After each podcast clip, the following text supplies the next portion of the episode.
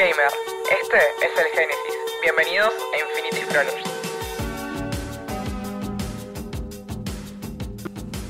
Sí, Adri, arrancamos. Arrancamos. ¿Hace cuánto venimos pensando en esto? Y para mí hace como, ¿qué?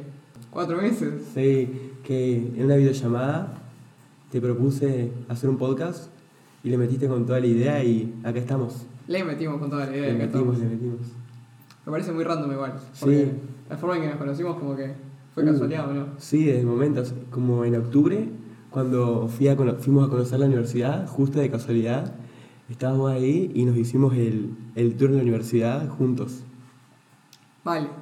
Para mí igual el punto de quiebre fue cuando nos empezamos a dar cuenta que leíamos el mismo tipo de cosas y que escuchábamos podcasts Sí. y que estábamos como en la movida tech. Claro, creo que ser los dos del interior fue algo clave para nuestra relación. El ser del interior nos une a todos los que nos venimos a Capital. Sí. Provincianos. ¿Cómo arrancaste vos en, en la tecnología, Lu? Para mí antes de- de hablar sobre eso nos presentamos. ¿Qué te parece? Dale. Eh, yo soy Adri, tengo 18, estudio ingeniería informática y estoy, siempre me interesó la tecnología, pero en los últimos años le quise meter a full, leyendo libros y estudiando, viendo documentales. ¿Y qué te gusta hacer? Tirar un dato curioso. Eh, me gusta tocar la guitarra, es algo que me saca de mi lugar, me desconecta y al mismo tiempo me conecta conmigo mismo. Y soy muy fan de, de leer cosas que me gustan y aprender por mi cuenta. ¿Vos? Tremendo. Muy bueno. Muy buena. Eh, bueno, yo soy Lu, para los que no me conocen, o nadie. Tengo 18, estoy estudiando tecnología digital en la querida Torcuato Vitela. Eh, siempre fui una persona muy inquieta, eso nos, creo que es algo de lo que nos lleva a estar grabando este podcast hoy con Adri. Eh, nada, caí en el mundo de la tecnología muy de casualidad, creo yo, me gusta decir eso. ¿Cómo fue que caíste en el mundo? Yo fui a un colegio de letras, tipo, nada que ver. O sea, fue como. Siempre me gustó, no sé, desarmar cosas, toquetear cables, ver, ver por qué funcionaban las cosas y cuando me di cuenta que eso no iba mucho con, con lo que estaba viendo en la secundaria, fue como un poco frustrante en su momento, creo que nos pasa a todos. Pero nada, más adelante me metí en la escuela de robótica en Misiones, porque soy de Misiones, dato del curioso. Eh, y nada, ahí fue como un mundo re groso que, que no tenía idea que existía. O sea, ¿quién, quién te dice que puedes tomar como deporte la robótica La robot- deportiva? Tipo, mini sumos, Lucha de robots. sí que- de robots, literalmente. Y nada, ahí me enamoré. Tipo, me di cuenta que, que era un mundo re interesante para, para crear, para, para entender cómo funcionaban las cosas. Eh, entró así, de casualidad. Sí, yo creo que el punto de quiebre puede ser las ganas de hacer algo diferente, de cambiar el paradigma. Y creo que cuando nos damos cuenta de que la tecnología es ese motor de cambios y eso que puede impulsar todo, es como que nos da esas ganas y ese fuego interno de, de meternos más y es un mundo que, que uno nunca termina de aprender. Entonces, no sé si te pasa a vos, Lu, pero yo me siento muy chiquito en todo este mundo y como que me da muchas ganas y cada vez que encuentro nueva información, la inquietud crece y es esa ansiedad de seguir aprendiendo y de sentir que uno se queda atrás.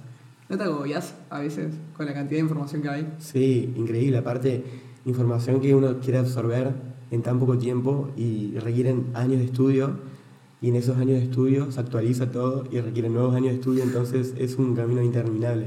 Me parece igual que es un problema que tenemos como humanos, ¿no? El querer todo ya, para ahora. O sea, ponele, no te puedes poner a desarrollar en blockchain en una semana. La base matemática que tiene eso detrás, tipo, Claro. apenas lo tiene un ingeniero que se recibe de la carrera. Es que es eso, uno quiere hacer un cursito y ya aprender a, a escribir en Solidity, pero no es, no es el camino. Pero allá vamos, o sea, los cursos están buenos igual. Sí, Sirven, que- sirven un montón para iniciarse, pero el hecho de querer todo ya, capaz, Es que- un poco. Es tremenda herramienta. A ver, ¿qué crees vos, Lu? Que vos que sos, fuiste siempre muy partidaria de, de estudiar y aprender por, por métodos no convencionales, si crees que con la universidad solo alcanza o se necesita por fuera también. No, para mí es un complemento. O sea, la universidad nos da como la base re técnica. Eh, no, yo creo que nos da los fundamentos. Hay un autor que se llama Naval, Ravikant, que lo amamos en este podcast, eh, que, que siempre dice esto de, que, de ir a los fundamentos. Basarse siempre en, en los basics. Claro. Y a partir de ahí empezar a crecer y siento que, que la universidad nos da eso, ¿no? O sea, todo lo autodidacta sirve un montón y acompaña el hecho de de hacer proyectos, de probar cosas nuevas en, en la internet o, o lo que sea, pero el camino pedagógico que te la universidad no lo tiene otra cosa y siento que es fundamental. ¿Vos qué pensás? Sí, yo creo que va por ahí. A ver, eh, con todo lo que aprendamos de forma autodidacta nos va a servir, pero yo creo que lo vamos a poder implementar y desarrollar mucho más si tenemos esas bases, como vos, como vos decís. Y es por eso que yo también decidí estudiar y meterme en algo que por ahí es más difícil o tarda más, pero eh, las bases lo es todo. Yo creo que todo es las bases. Y eso incluso que, como decimos, que nuestra base por ahí, nos dimos cuenta ahora en Buenos Aires, que nuestra base por ahí no es muy buena. Nuestra base secundaria, yo que, que soy de Entre Ríos, cuando veo acá a la gente que estudia en digo, fa, ¿cómo no estudié yo en Nord? Y sí, todo va de las bases, pero las bases no significa hacer o hacer solo desde chico. Totalmente, eso que, que dijiste, lo, lo de Ort, me disparó algo re, re porque me acuerdo que en la pandemia había visto una TED Talk eh, de una persona que ambos conocemos, que fue a Ort y hizo una aplicación increíble para todas las personas con discapacidad. Sí, Mateo, estoy hablando de vos. Eh, y, y me pasó que dije, ¿cómo puede ser que este chabón con 17 años haya hecho todo esto tan genial? Eh, y en el momento fue como un poco, pucha, ¿qué onda? Yo en el colegio no tengo estas oportunidades. Después me di cuenta que uno va por eso, ¿no? O sea, es el tener proactividad e ir a, a buscarlo, pero posta que el modelo educativo de Orte es una locura.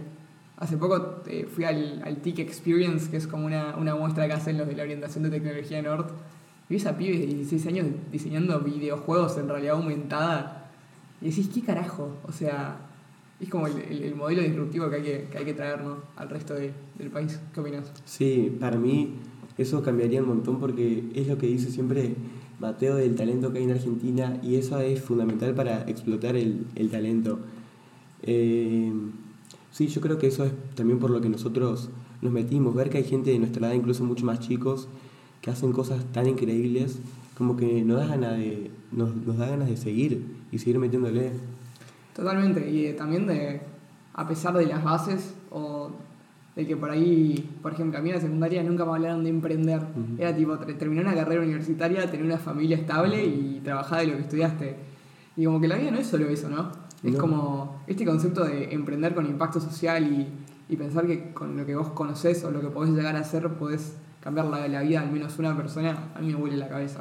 Sí, yo creo que eh, el concepto de emprender, por lo menos desde, desde nuestro punto de vista, va mucho más allá del lado, del lado monetario, es de emprender para generar riqueza. Y nosotros creemos que emprender es para, para generar un cambio en la sociedad y dejar algo en la sociedad cuando nosotros nos vayamos. A mí me quedó algo de, de Tirum Latam, que es un evento que fuimos hace poco tiempo, que era pensar a largo plazo. Pero a largo plazo, y en esta sociedad que queremos todos ya, no son 5 meses, 10 años. Estamos hablando de 100 años, de generaciones para cuando nosotros ni siquiera estemos acá. Y yo creo que mirarlo desde ese punto de vista es importantísimo. Qué locura, ¿no? Lo que fue Ethereum Latinoamérica la semana pasada. No, fue increíble. A mí me quedó muy grabado de, de la mano de eso que decías, lo del protocolo para la organización humana que planteaba la primera speaker eh, de Ethereum Foundation, que me pareció impresionante. Pero antes de seguir hablando de todo este mundo, ¿qué te parece si respondemos la pregunta de por qué estamos haciendo este podcast? ¿Por qué estamos haciendo este podcast? Yo creo que con todo lo que dijimos podemos dar como una breve introducción, la gente ya puede saber por qué lo hacemos, pero nace de esta inquietud de generar algo, de tener una comunidad, de, de hacer contenido, de lo importante que es hacer contenido. Yo lo veo como una forma también de democratizar todo esto, ¿no? O sea, hay, si bien la comunidad es, es grande de, los que saben de los eventos y que participan activamente en la comunidad tecnológica y están ahí en Twitter retuiteando todas las cosas de Ethereum Latam y, y que y que, y que los speakers y que CryptoPal, que es un evento que se viene ahora y todas estas cosas, pero siento que hace falta difundir el concepto de no hace falta tener 35 años para tener una empresa y causar un buen impacto. Hay pibes de 18 hoy haciendo el cambio. Sí, eso lo vemos mucho más allá. Está buenísimo el concepto de democratizar el conocimiento que habías planteado y es eh, también por lo que nace nuestro podcast, que es llevarle el conocimiento a, a mucho más allá, a gente que ni siquiera entiende por ahí eso de, de llevar conceptos para cualquier persona e incluso también para nosotros es importante aprender en todo este camino y emprender claramente. Al fin y al cabo siento que es un infinito, ¿no? Claro, estamos explorando el infinito. Sin dudas. Sin duda. O sea, no, no solamente es el hecho de decir, che, existe este mundo, sino decir, che, te podés meter acá y hacer un cambio. Sí. Eso me parece súper valioso. Totalmente, eso lo- es la razón por la que nosotros estamos acá, es con los ejemplos, viendo gente que cercana a nosotros que lo hace, es por lo que nos da ganas de hacerlos, y nosotros podríamos ser uno de esos. 100%. ¿Y vos qué ves en la tecnología? O sea, ¿por qué tecnología? Yo elijo tecnología y veo tecnología porque para mí eh, es, como dije antes, el motor de cambio más importante en una sociedad. Es la forma en la que podemos replantear nuevos paradigmas y, como decíamos antes, democratizar todo y que llegue a manos de todos. Cualquiera puede hacer un cambio con la tecnología. Aparte de que puede llevar a lugares donde nunca nos imaginamos. Y el crecimiento es exponencial, que eso para mí es importantísimo. Vemos que el crecimiento de la tecnología fue el más importante de todos los aspectos de la humanidad. Y es por eso que yo creo que va a seguir creciendo más que nada y es como una carrera que, que no termina. 100%. A mí me encanta decir que esa es una frase que escuché en algún lado, eh, me la apropié completamente porque la repito por todas partes, y es esto de que trabajar en tecnología es ser arquitectos del presente y del futuro. Siento que, que hay una cuestión en la democratización de la toma de decisiones. Dijimos muchas veces la palabra democratización, pero me parece como muy fuerte, muy poderosa. Y pienso que eh, algo que, que planteaba Melina Masnata en una de sus charlas TED, que es una de las mujeres más inspiradoras de la historia argentina para mí, eh, fundó Chicas en Tecnología y es una grosa, eh, planteaba esto de que hace falta diversidad en las voces de toma de decisiones de la industria tecnológica y que si vamos a ser arquitectos del futuro no podemos dejar que quede en las manos de unos pocos y creo que eso justifica perfectamente el por qué hay que involu- involucrarse. Siento que como sociedad es como que muchos quedan al margen. Si, si pensamos que las, las decisiones de las grandes empresas tecnológicas las toman unos chabones en Silicon Valley sentados con sus medidas de palta en una mesa redonda, es como que no puede ser que solamente Sí. ellos sean los que, los que dirigen el mercado. Eh, ¿Qué opinas? Claro, la decisión que toman unos muy pocos impacta en literalmente todo el mundo. Pero es algo que me inquieta, pero a la vez es algo como que me deja mal porque es como decía antes, hace 50 años la decisión la tomaban muy poca menos gente. Y ya hace muchos años que fue, fueron metiéndose jóvenes, jóvenes en el ámbito eh, tecnológico y que han creado nuevas empresas. Entonces yo creo que si hoy vemos que hay poca gente, mañana va a haber más. Y esto se va a ir democratizando porque ahí está llena de proyectos que hasta ni los conocemos, que tienen el mismo objetivo que nosotros. Además siento que crear tecnología desde Latinoamérica causa un impacto distinto, porque estamos rodeados de problemas que, que es como que nos inquieta el hecho de poder solucionarlos de alguna manera y siento que nos vuelve, por, por, un- por un lado, resistentes a todo, porque andar a emprender en Argentina que las reglas cambian cada dos por tres, pero al margen de eso nos vuelven creativos, porque realmente resolver los problemas como la democratización financiera, como lo ha hecho Wallah o, o Lemon o Velo o cualquiera de esas financieras que están disruptiendo, eh, es increíble. ¿Qué opinas?